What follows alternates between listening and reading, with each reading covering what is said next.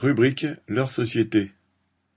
Dividendes salariés, pas de primes, des augmentations de salaire. Le gouvernement a trouvé un nouveau hochet, le dividende salarié. Il permettra de faire semblant de parler pouvoir d'achat tout en contournant la question cruciale pour les travailleurs, celle de l'augmentation des salaires et de leur indexation sur la hausse des prix. Cette idée du dividende salarié a été trouvée par l'ancien vice-président du MEDEF, Thibault Langsade. Macron en avait fait une promesse électorale et Pascal Canfin, un député macroniste, vient d'annoncer sa mise en place pour 2023. Le ministre des Finances Bruno Le Maire n'a pas hésité à la qualifier de profit pour tous, rien de moins.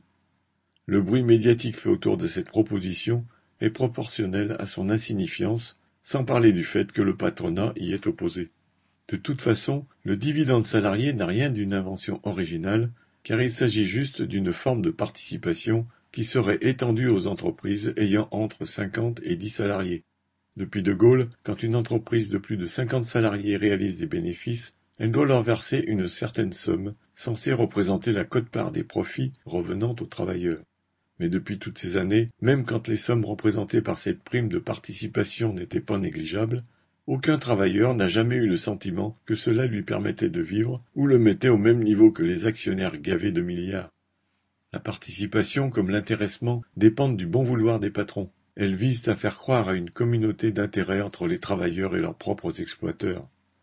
La mode actuelle est donc de parler de partage de la valeur entre les actionnaires et les travailleurs. Et pourquoi pas d'égalité, de fraternité pendant qu'ils y sont?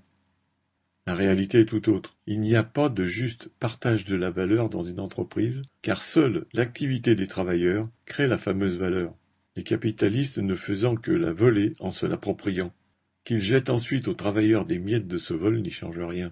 C'est le salaire qui doit augmenter, chaque mois, pas en fonction des résultats de l'entreprise, mais en fonction des besoins des travailleurs, pour que leurs exploiteurs ne les enfoncent pas dans la misère en leur faisant payer la crise à leur place. Marion Ajar